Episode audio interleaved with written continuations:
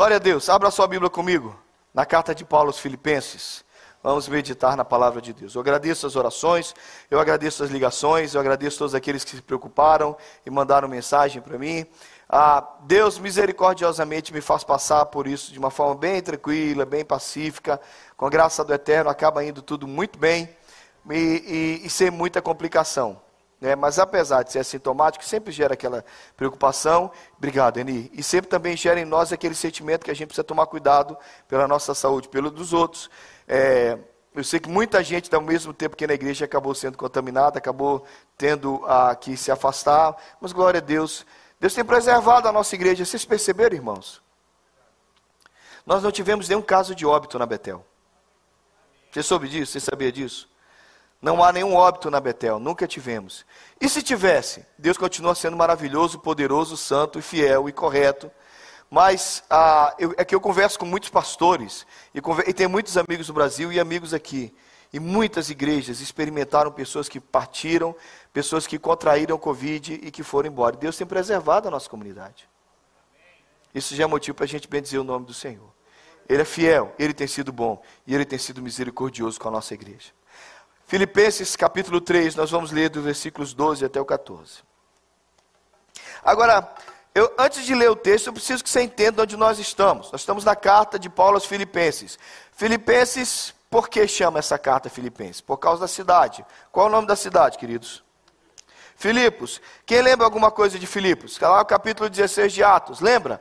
Paulo está querendo para um lugar, Deus não deixa, ele tenta ir para outro lugar, o Espírito Santo não deixa, e de repente ele tem uma visão. Tem um homem que diz: passa a Macedônia, ou seja, vem para a Macedônia e nos ajude. Vem para cá, para cá pregar o evangelho. Então Paulo vai, vai junto com Silas e eles chegam a Filipos. Em Filipos eles pregam para uma mulher chamada Lídia. E a Bíblia diz que Deus abre o coração de Lídia para entender a palavra. E aí começa uma igreja na casa da Lídia, porque a Lídia se batiza e toda a família dela e, uma, e o movimento começa de Deus ali naquela cidade de Filipos. Mas tem uma moça endemoniada que ela faz adivinhação, cheia de possessa de espírito imundo, e ela anda atrás de Paulo e de Silas falando coisas. Paulo cansa daquele negócio, expulsa o demônio da moça, mas quando ele expulsa o demônio da moça, os donos daquela moça, que ela era escrava, começam, vão contra Paulo na justiça. Paulo é chicoteado, Paulo e Silas é chicoteado em público, colocado no tronco por volta da meia-noite. Paulo e Silas, louvando a Deus, experimentam um terremoto.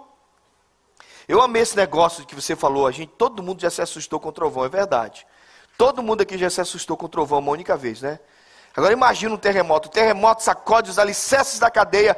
Paulo e Silas e são libertos de toda a cadeia. Todos, as, todos os portões se abrem, mas ninguém foge. O carcereiro tem um encontro com Deus através da vida de Paulo.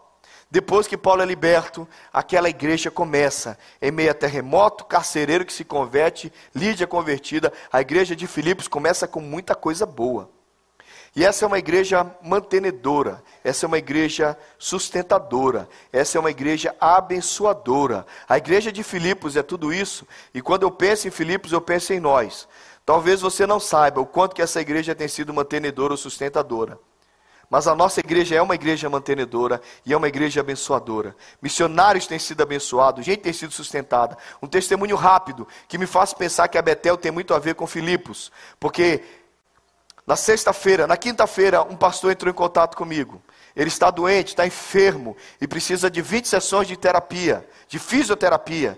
E ele conseguiu um desconto e disse: Como é que a gente faz? Mandei o áudio para o Lúcio: Lúcio, a gente precisa ajudar esse pastor, a gente precisa ajudá-lo, ele precisa ser. Não tem ninguém para ajudar nessa questão. Daqui a pouco o Lúcio mandou: Nós temos uma verba, vamos ajudá-lo. Você, cada vez que você vem, você coloca isso aqui. Você está abençoando missionários, você está abençoando pastores, você está abençoando. Você não sabe, mas aquela enchente que teve lá, lá em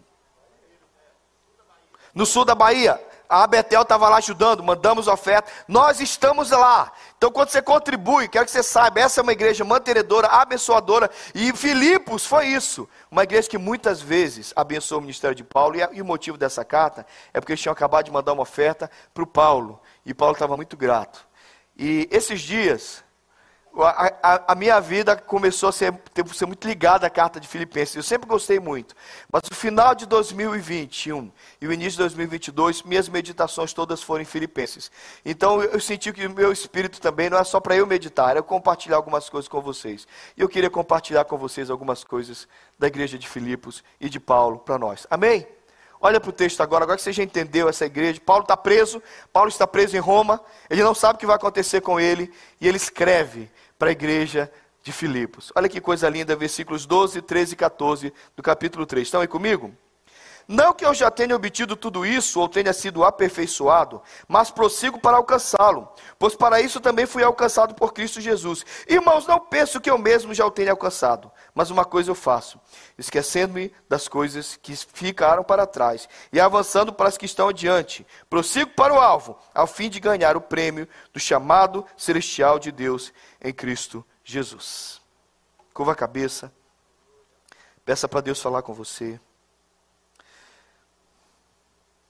Senhor, nós precisamos da tua graça. Precisamos que o Senhor fale conosco. Precisamos, precisamos ouvir o Senhor. Ninguém quer ouvir o pastor Tales, e eu não tenho nada para dizer para esse povo, mais do que nunca eu sei. Mas eu sei que o Senhor quer falar com eles, apesar de mim, apesar de nós. Então, fala com a gente, ministra o nosso coração. Fala conosco, Pai, e nos dá a tua palavra nessa manhã, a partir do texto lido e de tudo que a gente vai falar na carta aos Filipenses. Tem misericórdia de nós e fala conosco em teu nome, Jesus. Amém. Eu sentia por muito tempo um dilema no meu coração. E o dilema que eu sentia, eu acho que alguns de vocês sentem. Por um lado, eu sei que eu preciso ser grato. Eu preciso estar feliz com o que eu tenho. Eu preciso estar satisfeito com o que eu tenho. E é importante, porque você não consegue louvar se você não olha para aquilo que você tem e se você não consegue olhar e ser grato por aquilo que Deus te deu até agora. E quando eu, eu percebo isso, eu entendo, realmente, eu preciso estar satisfeito com o que eu tenho. Não posso ficar insatisfeito. Mas aí eu vou para o outro lado. Mas espera aí, se eu começo a ficar muito satisfeito, eu começo a ficar acomodado. Você não conhece gente acomodada? Aí eu tenho medo de ficar acomodado, porque eu quero ficar tão satisfeito, daqui a pouco tá bom assim. De como é que você quer? Ah, de qualquer jeito tá bom. Isso aqui, ah, tá bom. Eu queria aquele sujeito que, que me contar lá numa igreja, lá em Mogi Guaçu. Lá em Mogi Guaçu. O sujeito saiu para comprar um carro, encontrou comigo, onde é que você está indo? Ah, estou indo comprar um carro. E, e que carro você quer? Ah, qualquer porcaria serve. E aí comprou um carro que vivia quebrando. Então, às vezes a gente é tão acomodado em algumas posturas que eu, eu, fico pensando, às vezes ser satisfeito gera uma acomodação perigosa. Eu quero pensar no outro lado, então, então eu preciso ser insatisfeito, então, então eu preciso me, almejar mais, então eu preciso querer mais. Mas quando eu começo a pensar assim, que eu preciso querer mais, eu começo a pensar, eu então vou ficar ingrato, mal agradecido com o que eu tenho. Aí o outro medo, parece que eu vou para o outro lado. Então eu não estou satisfeito, eu quero mais, o que eu tenho eu preciso de mais. Aí parece que eu não fico agradecido e muito pelo contrário, eu me torno insatisfeito. Aí eu, aí eu fico pensando assim, parece que esse é um conflito dentro de mim e parece que esse é um conflito dentro de nós. Eu não quero ficar acomodado, mas eu também não quero viver insatisfeito. Eu não quero ficar acomodado do jeito que eu estou e eu também não quero viver insatisfeito reclamando do que eu tenho. Então como é que eu resolvo isso no meu coração? O mês de janeiro se chama Ju, janeiro por causa de um deus romano. Talvez você não saiba disso. O deus romano se chamava Juno. Juno tinha duas faces, uma face como a nossa e uma face justamente atrás. Era assim que ele era desenhado. É um deus falso, é um deus mitológico, é claro que não é um deus verdadeiro. Nós não adoramos Juno, mas Juno deu origem à palavra janeiro, porque Juno tem uma face feliz para frente e uma face triste para trás.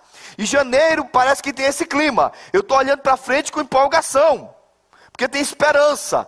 Mas eu olho para trás e digo assim: parece que as coisas não deram tão certo e a gente está meio que reclamando daquilo que fracassou no ano que passou. Por isso deram o nome de janeiro, descendo de transição de Juno.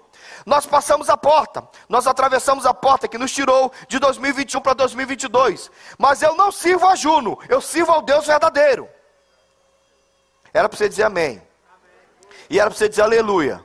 Eu acho que meu microfone está baixo, Jeff, porque eles não estão dando a glória. Vou tentar de novo. Nós não servimos a Juno, nós servimos ao Deus verdadeiro. Então a gente não precisa viver esse conflito. Eu acho que Paulo fala com a gente demais. Eu acho que Paulo nos explica como vencer isso. Porque Paulo me ensina que eu também não preciso viver acomodado, mas eu também não preciso viver insatisfeito. Eu penso que na carta aos Filipenses, Paulo tem uma proposta que eu quero propor para vocês no início desse ano. Eu posso viver grato, mas inconformado. Eu posso viver grato, mas inconformado. E eu quero convidar você a iniciar esse ano. Presta atenção que eu estou falando com você. Presta atenção que Deus está falando com você. Deus está convidando você a estar grato. Nós precisamos ser gratos. Nós precisamos ter uma atitude grata. Mas nós precisamos também estar inconformados. E antes que você ache que esses dois sentimentos são incompatíveis, eu quero usar alguns textos, tanto nesse final de semana como no próximo domingo, no, na carta de Paulo aos Filipenses. E ele está falando para você e para mim, queridos, seja grato. Mas não fica tão grato ao ponto de ficar acomodado. Esteja inconformado, mas não esteja tão inconformado ao ponto de viver insatisfeito. Tem uma proposta de Deus para nós. Diga, diga amém. Diga assim: Deus tem uma proposta para mim em 2022. Fala de novo, só essa frase só. Deus tem uma proposta para. Somente os homens de Deus. Deus tem uma proposta para mim em 2022. Mulheres, A proposta é que você esteja grato, grata, mas inconformado. Vamos aprender como é que pode ser isso? Eu, eu comecei dando uma palavra para vocês no palavra, no, no, palavra Boa, logo no primeiro mês, segunda-feira, com base nesse texto. Esse texto é fundamental para você entender a carta de Paulo aos Filipenses. Vamos ler juntos? Estou convencido de que aquele que começou boa obra em vocês. Amém? Essa é a nossa esperança. Você tem que ler esse texto e dizer aleluia. Você tem que ler esse texto e dizer glória a Deus. Você tem que estar grato e inconformado ao mesmo tempo. Amém. Como é que você fica grato e inconformado ao mesmo tempo? A primeira coisa que eu aprendo em Filipenses, que Paulo está me ensinando, nessa atitude dele, é que eu estou grato pelo início da obra, mas eu estou inconformado até a sua conclusão. Quem mora em Malbro? Rota 20.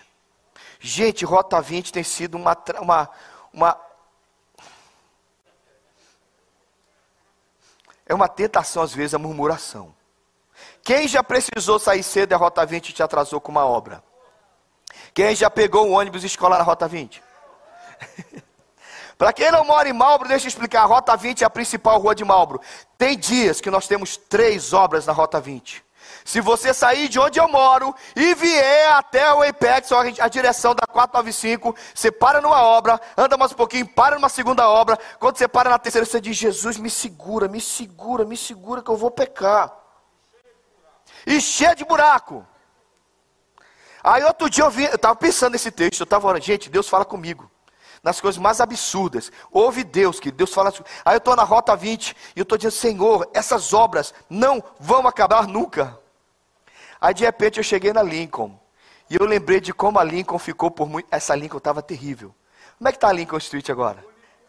Tá uma delícia, asfalto novo, mas teve um momento que teve um momento que parecia que não ia acabar. Tinha, tinha dia que eu trabalhando aqui com a Ana Paula dizendo: Paula, não aguento mais ver eles quebrando essa luz. Mas a rua ficou pronta. E eu estava na Rota 20 e o Espírito Santo falou assim comigo: Vocês são Rota 20, mas vocês vão virar Lincoln. Eu disse: Amém. Eu sei, irmãos, que é difícil ser um canteiro de obras.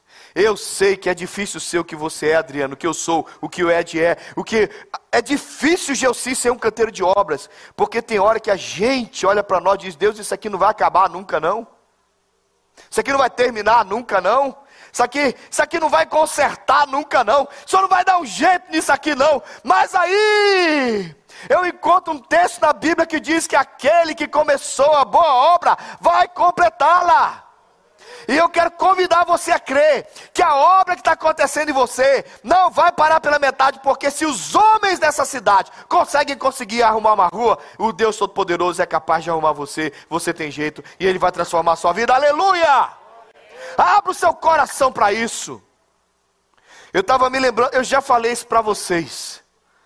Eu já falei, e essa, e essa história anima o meu coração, porque faz pensar que um dia, você sabe que mármore Carrara, tem gente na igreja que mexe com mármore. Mármore não é só um tipo, mármore Carrara não é só o tipo do mármore. Mármore Carrara é de uma cidade chamada Carrara, que fica na, lá na Itália, que é um mármore caríssimo. Pegaram um bloco de 5 metros de mármore Carrara e um dos tartaruga ninja, chamado Donatello. começou a trabalhar nele. Cuidado para você não ouvir os nomes que eu vou falar e achar que estou falando das tartarugas ninja. Donatello era um artista. Donatello gastou alguns anos e ele desistiu daquela pedra. Largou cinco metros de mármore Carrara parados. Não tem jeito. Então chamaram um jovem chamado Michelangelo. Volta a dizer, não é um tartaruga ninja. Michelangelo é um artista. Vai estudar a história. Michelangelo olha para aquela pedra e diz: Isso aqui vai ser Davi. E ele faz uma das obras mais lindas, em 1504 fica a ponto. Davi tem 5 metros de altura, é uma obra linda. Sabe, depois de 25 anos, alguém olhou para aquela pedra e disse: Isso aqui vai ser uma obra de arte. Todas as vezes que eu leio isso, Gustavo, eu penso no meu Deus, no seu Deus. Ele olha para você e ele olha para mim e diz: É madeira difícil, é pedra complicada, é gente estranha, é gente teimosa, é rota 20 cheia de buraco, como você e eu, mas ele não vai desistir de nós. Irmãos, eu sei que tem, muita gente talvez já desistiu de você. Mas você sabe qual é o pior da vida? É quando a gente desiste, desiste de nós. E eu quero ser bem franco com vocês. E talvez alguns de vocês vão ser francos como eu. Já teve dia que eu desisti de mim. Eu já desisti de mim. Eu já olhei para essa rota 20 e disse: Mas não vai consertar nunca. Mas não vai melhorar nunca. Não vai ajeitar nunca. E aí, eu ouço a voz que diz: aquele que começou a boa obra é fiel para completá-la. Quando Irmãos, quando o homem pecou, Deus não jogou a humanidade toda no lixo. Ele prometeu mandar o seu filho para morrer por nós. Quando Abraão resolveu ter um filho com H, Deus não jogou Abraão no lixo, mas disse: Eu ainda assim vou fazer através de você uma nação. Quando Jacó mentiu, me enganou, roubou a primogenitura do irmão, Deus não desistiu dele disse: Mas Jacó, você vai ser Israel. Eu tenho um plano e eu não vou desistir do meu plano. Eu vou completar a obra. Quando Davi adulterou, Deus não desistiu de Davi. Quando Pedro negou Jesus, Deus Deus disse: Pedro, tu és pedra, eu vou te usar nessa igreja.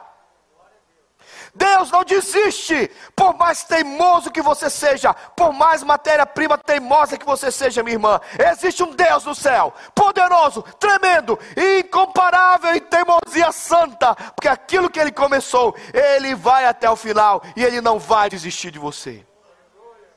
Eu estou grato pelo que, eu, pelo que Deus fez até agora na minha vida, mas eu estou inconformado mas, pastor, posso usar a palavra inconformado? Não sei. Talvez Romanos 12 nos ajude. Nos ajude dizendo que não vos conformeis. Então não é para ficar conformado, é para ser transformado. Eu estou grato pelo que ele fez, mas eu estou inconformado. Eu sei que ele vai fazer outras coisas melhor. Quantos querem estar assim? Digam amém. A segundo texto que logo me chama a atenção em, em, Filipenses é o texto logo no capítulo 12, capítulo seguinte. Olha que texto maravilhoso. Vai lá, gente, vem comigo. Pois Deus é quem efetua em vocês tanto querer quanto realizar, de acordo com a boa vontade. Presta atenção. É Deus quem opera em vocês o que, irmãos? Alguém pode me ajudar? O que é que o texto está dizendo?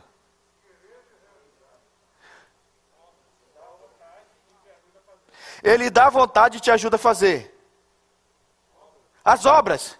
Mas antes das obras, a vontade para fazer. Você quer saber em inglês? Sabe como é que ficou na revista atualizada? Eu fui na, na, na NIV, em inglês, ficou tão simples, tão perfeito. It is God who works in you to will and to act in order to fulfill his good purpose. To will and to act. Olha só, pessoal, o nosso inglês é básico, mas a gente consegue. To will and to act. Querer e realizar e agir. Quem é que age em nós? Quem é, o texto diz, ele faz isso em nós. Então, a segunda coisa que eu quero convidar você a estar grato e inconformado é que você deve estar assim, grato pelo querer que vem de Deus, mas inconformado é aguardando o realizar do Espírito. Amém? Vamos ler juntos? Você pode ler? Eu estou grato, mas. Pensa, eu acho que vocês podiam ter uma leitura de gente cheia do Espírito Santo. Amém? Podemos tentar de novo? Vamos lá? Um, dois, três. Grato, que vem de Deus, mas inconformado. Primeira coisa, querido, você tem que entender que só o fato do seu querer ser mudado já é o Espírito Santo. Porque o nosso querer é contaminado pelo pecado. Irmãos, o nosso querer é pervertido. O nosso querer é terrível. Nós queremos o que não presta. Irmão, você quer assistir TV ou trabalhar? Seu querer quer o quê? Você quer levantar, da, você quer comer alface ou picanha? Com bastante gordura. Já viu alguém acordar? Mas que vontade de comer uma alface, sério? Você acorda, que vontade. Nossa, hum, rapaz, que vontade de comer uma alface hoje. Já aconteceu isso com você, Carlos? Você levantou da cama e você disse: Meu Deus, que vontade de comer alface. Agora, fala em brigadeiro. Fale que, irmão, tudo que engorda, parece que você acorda faz. O nosso querer é pervertido. O nosso querer é porque não presta. Você acorda de manhã, o querer diz: fica na cama. Irmãos, o nosso querer é terrível. Mas, alguns de vocês já experimentaram isso, e isso é uma obra de Deus. O seu querer é transformado. Sabe, sabe o que é Sabe que é gostoso de você ouvir?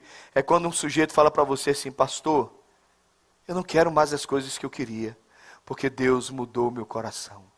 Eu não queria mais. Lembra daquele testemunho que eu contei daquele irmão lá de Orlando, que bebeu e viveu no cigarro e, na, e no fumo, e preso, preso na bebida. Ele amanhecia bebendo, dormia bebendo. Ele era um, um bêbado inveterado. Ele era um homem preso na bebida. E eu me alegro com esse testemunho, porque eu vi na casa dele, sentado na mesa dele, dizendo que ele abriu a primeira cerveja, provou e tinha um gosto podre, como se fosse um ovo podre, colocou de lado. A mulher dele orando com as irmãs da igreja, tem que contar essa parte do testemunho, né? Aí daqui a pouco ele abriu a segunda cerveja, bebeu, estava podre, tentou fumar um cigarro, vomitou. E ele disse: Deus mudou meu querer, pastor, porque eu não quero mais nada disso. Esse homem é um amigo pessoal, quando eu vou lá em Orlando, eu encontro com ele. Gente, olha que maravilha, Deus muda o teu querer, antes de mudar o teu realizar. Só que às vezes com alguns de nós acontece uma coisa: Deus faz o primeiro milagre, Deus muda o querer. E o realizar toma um tempo, o agir toma um tempo para acontecer. Já percebeu isso? Por isso nós temos o capítulo 7 de Romanos, no qual Paulo fala assim: o bem que eu quero eu acabo não fazendo, mas o mal que eu abomino, quando eu vejo, eu fiz. Quem me livrará do corpo dessa morte? Eu tenho uma boa notícia para você. Deus vai operar em nós o querer e o realizar. Aquele que começou uma boa obra vai concluí-la. Aquele que colocou o desejo pelo bem em você, vai te ajudar a operar o bem. Ele não vai parar pela metade. Ele não vai começar a ensinar você a fazer coisa boa e depois estacionar. Então, quantos aqui têm bons desejos vindos de Deus no seu coração? Você sente isso? Você sente, pastor, eu tenho uma vontade de fazer isso. Eu tenho uma vontade de servir mais a Deus. Eu tenho uma vontade de trabalhar para Jesus. Eu tenho uma vontade de contribuir com os missionários. Eu tenho uma vontade de ir para o campo, dar algumas as minhas férias. Eu tenho vontade, eu tenho vontade. Você, você sente essas coisas? Quero começar dizendo que quem age no nosso querer é o Espírito Santo. Mas quem age para a gente agir também é o Espírito Santo. Abra seu coração, porque Deus não vai deixar a obra pela metade. Ele vai colocar vontade em você e depois ele vai ajudar você a realizar. Amém? Tudo segundo. Eu sei que vocês leram o texto com pressa, vocês não prestaram atenção numa coisa, então eu só quero que vocês prestem atenção numa coisa que o texto diz. Olha o final do versículo. De acordo com a sua. Deus tem, tem umas versões que fala beneplácito. Tem versões que falam assim, sua perfeita vontade. Olha para mim, irmão. Vamos parar com essa mania de tentar mudar a vontade de Deus com a nossa oração, ok? A Betel já foi suficientemente instruída de que a gente não muda Deus com a nossa vontade. É Deus que usa a nossa oração para mudar a nossa vontade. Eu preciso explicar isso de novo? Olha para mim. Você, ah, vou orar. Eu não sei o que Deus quer, mas eu vou orar e Ele vai acabar fazendo o que eu estou pedindo. Irmãos, por que, que Deus tem que mudar a vontade dele se Ele sabe mais que você? Eu quero que você me explique. Você pode me explicar? Eu vou orar para mudar a vontade de Deus. Qual é a vontade de Deus? A vontade de Deus, segundo Romanos 12, é o quê? Fala, crente. Segundo Romanos 12, a vontade de Deus é o quê? Então, por que, que eu tenho que orar para mudar a vontade de Deus? Isso me irrita. Gente, vamos crescer. Vamos crescer como crente. Ah, eu vou orar e eu vou buscar. Eu não sei qual é a vontade de Deus, mas eu quero muito que ele faça isso. Aí você fala com o crente, eu estou lá no gabinete e fala assim, mas meu irmão, E se Deus quiser outra coisa? Ah, pastor, mas eu vou orar. Porque dá para mudar a vontade de Deus, né? Eu não sei, irmão. Olha para mim, deixa eu dar um exemplo para vocês. Quem já foi para Boston pelo menos uma vez pela Mass Pike? Levanta a mão. Anima, crente. É domingo pela manhã. Você já levantou, você vai me comer daqui a pouco. Levanta a mão. Quem já foi para Mass Pike? Para quem está assistindo pela TV, a Mass Pike é a nossa principal, é a rodovia pedagiada que vai de, da, da, bem, vem de longe e vai até Boston. E a gente usa muito a Mass Pike, verdade? Agora imagina que você está no helicóptero, ok? Vou escolher alguém. Gelsi, você está no helicóptero. Você está lá, você está vendo tudo. E de repente você está em cima daquele lugar onde a Mass Pike passa por Natick e Framingham. Um caminhão tomba ali e fecha a pista. Você olha para trás, no sentido Boston, você olha para trás, você tem sete milhas de congestionamento. Você está dentro do helicóptero vendo a rodovia toda, ok? Está claro? Estão entendendo? Preciso desenhar. O Geossi está onde? Olhando para onde? Quantos, quantas milhas de engarrafamento? Aí eu ligo para ele no helicóptero, o Thales. Gelsi, onde você está? Estou no helicóptero. Gelsi, eu estou indo para Boston. Eu quero ir pela Mass Pike. O que é que ele vai dizer para mim? Vai pela Rota 20. Aí imagina que eu ajoelho, então começa assim, Gelsi, não, deixa eu ir pela Mass Pike, deixa eu ir. Eu sei que você quer diferente do que eu quero, Gelsi, mas eu quero ir pela Mass Pike. Faz sentido? Assim também como não faz sentido um estúpido num crente tentar discutir a sua vontade com a vontade de Deus. Cala a boca, obedece e fica na sua. Porque você não tem a visão geral. Eu estou usando esse exemplo porque o que o Gelsi vê do helicóptero eu não vejo daqui. Eu estou saindo daqui só empolgado. A minha vontade é pela Mess que ele diz: não vai! Você vai pegar sete milhas de engarrafamento, não chegou ninguém nem para mover, a pista está parada. Deixa de ser burro e vai por outro lugar. Mas eu, teimoso, quero discutir com ele. Quem está vendo melhor? Quem consegue enxergar melhor? Por que, que eu discuto com ele? Você acha o exemplo tolo? Não, esse exemplo não é tolo. Tolo é você tentando provar para Deus que a sua vontade é melhor. Você não viu o futuro. Do ponto de vista que Deus olha, de onde Ele enxerga, Ele vê tudo, não a Mess Pike. Ele vê teu futuro, Ele vê teu passado, Ele vê as pessoas que vão cruzar com você. Quando Ele diz não, cala a boca e obedece, porque Deus sabe que é melhor para a sua vida.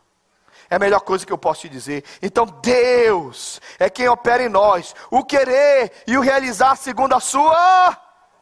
Então, agora você pode dizer: Eu sei que às vezes Deus coloca um querer no meu coração. Eu quero entrar pela porta da vontade de Deus, porque é muito boa. Aleluia! E eu sei que Ele coloca essa, essa vontade e Ele vai realizar em mim. Presta atenção. Se você tem conflito para realizar, para agir, para operar, para obedecer. Deixa Deus operar. Sabe por que você está aqui essa manhã? Porque Deus colocou vontade no seu coração. E, mas eu não estou com vontade. Sua esposa, Deus colocou vontade na sua esposa. E ela fez a sua vontade mudar. Fez a sua, o seu, seu pai te trouxe. Eu, eu, mas eu vim. Você veio porque Deus quis. E Ele fez você realizar. E sabe o que é bom? Você vai sair daqui abençoado. Então abre seu coração e confia que Deus vai operar em você o querer realizar. Esteja grato, porque você já tem vontade. Esteja cheio de fé, porque vai chegar a hora que ele vai realizar. O último texto que eu quero ler para vocês, que eu queria continuar semana que vem, é o texto do conflito de Paulo, do dilema de Paulo. Vamos ler juntos? Porque para mim e o morrer é lucro. Caso continue vivendo no corpo, Estou pressionado dos dois lados. Desejo estar com Cristo, o que é muito melhor. Contudo,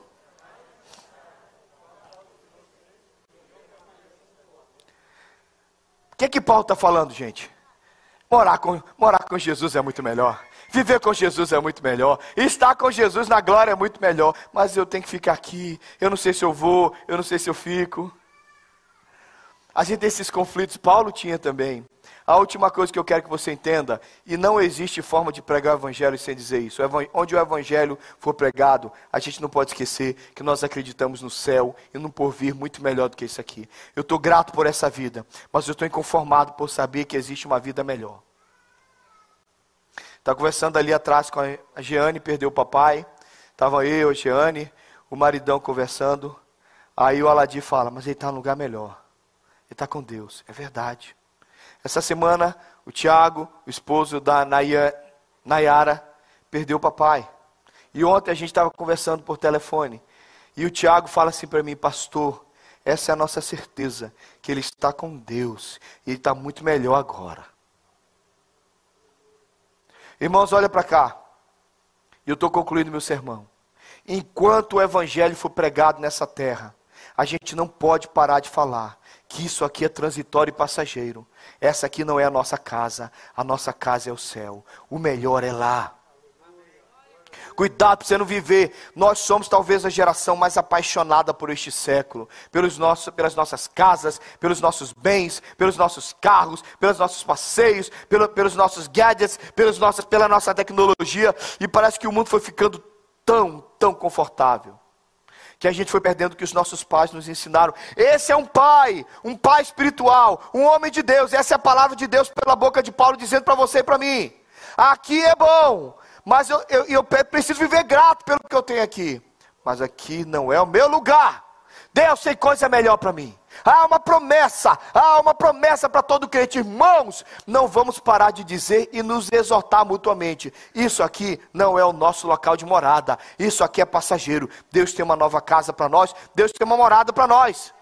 Ah, pastor, mas eu vou casar. Ah, pastor, mas eu vou construir. Ah, pastor, mas eu vou abrir uma empresa. Ah, pastor, eu quero fazer aquela viagem. Tudo bem, faça planos. Contanto que você não esqueça que tudo aqui passa e nada satisfaz a nossa alma. Pensa no melhor passeio que você já teve, passou. Pensa na melhor viagem que você já fez, já passou. Pensa na, naquilo que você tanto queria, no que você comprou. Irmão, você já notou que tudo que você adquire, no momento que você adquire, parece que é tão especial e depois fica tão comum. Não é verdade? Nada continua com o brilho de sempre. Sabe por quê? Porque tudo nessa vida é efêmero, é passageiro, é sem sentido. Tudo que permanece é o Senhor. E o que nós temos, a certeza, é que essa vida é muito boa porque Deus nos deu Jesus nessa vida. Essa vida é muito boa porque nós temos a salvação em Cristo Jesus. E se você não tem Jesus, você precisa receber Jesus como Senhor da sua vida, para que você saiba quanto essa vida pode ser boa aqui nessa terra. Mas, eu acredito no amanhã. E eu não sei quando nós vamos embora daqui. Eu só sei que enquanto eu estiver aqui, eu aguardo novos céus e nova terra onde reina a justiça. Aqui é meu lugar, por enquanto, passageiro. Eu tenho uma nova casa. Deus prometeu para mim. Jesus não é mentiroso. Então Paulo está dizendo, Paulo está dizendo que você e eu precisamos lembrar, irmãos, isso aqui é evangelho, isso aqui é a palavra de Deus, isso aqui não é brincadeira. Esse livro está cheio de homens e mulheres que nos ensinam a crer que nós temos uma promessa maravilhosa. Vamos viver com Jesus. E essa é a nossa esperança. Amém? Porque Ele vive, posso crer no amanhã. Não é assim que a gente canta? Amém? Por quê? Temor não há. E quando enfim, como é que você canta a segunda estrofe? E quando enfim chegar. O quê? em que a morte enfrentarei. Olha para cá. Por que, que os crentes cantam da morte sem medo? Você já percebeu? Por que, que sempre foi ensinado que os crentes fazem velórios e o velório dos crentes são? Porque nós cantamos a morte. A morte é cantada por nós com alegria. O pessoal do louvor já passa, já pega, põe o vinho e vem aqui para cima. Os crentes fazem isso. A gente ensina, a gente canta e a gente vai celebrando o Senhor com a nossa vida. Mas a gente sabe que a nossa morte vai glorificar o Senhor e nós aguardamos novos céus, nova terra. Quantos estão gratos por essa vida? Mas não fica conformado. Não vos conformeis com este, mais mais alto. Muito fraquinho. E não vos conformeis com este, mas transformai-vos. Eu não estou conformado com isso aqui. Eu quero convidar você a estar grato, mas inconformado. Porque tem coisa melhor. E tem coisa melhor semana que vem ainda. Que Deus tem separado para nós. Esteja grato pelo que Deus te deu até agora. Mas não se conforme. Tem coisa boa para acontecer. Que seja assim seu 2022. Curva a sua cabeça. Feche os seus olhos.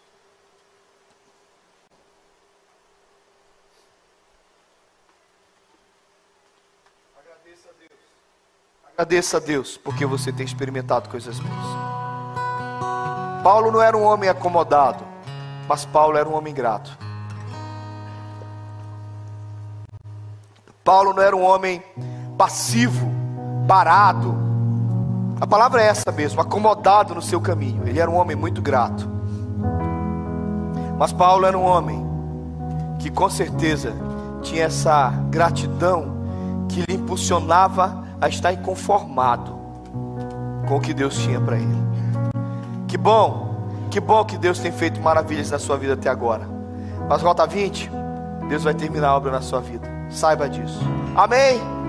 Que bom que você já tem o querer, você já deseja fazer o bem. Saiba que Deus vai ajudar você a realizar o que você precisa realizar, segundo a sua boa vontade. Não é a sua vontade, é a vontade boa, perfeita e agradável dele. E não esqueça de estar grato por estar nessa terra, grato por estar vivo, grato por estar caminhando, grato por ter pernas, braços, mãos, olhos que funcionam. Seja grato por tudo isso, mas não esqueça de estar inconformado, porque você tem coisa melhor para experimentar ainda na presença do Senhor. Queria chamar os presbíteros que eles se posicionassem na mesa.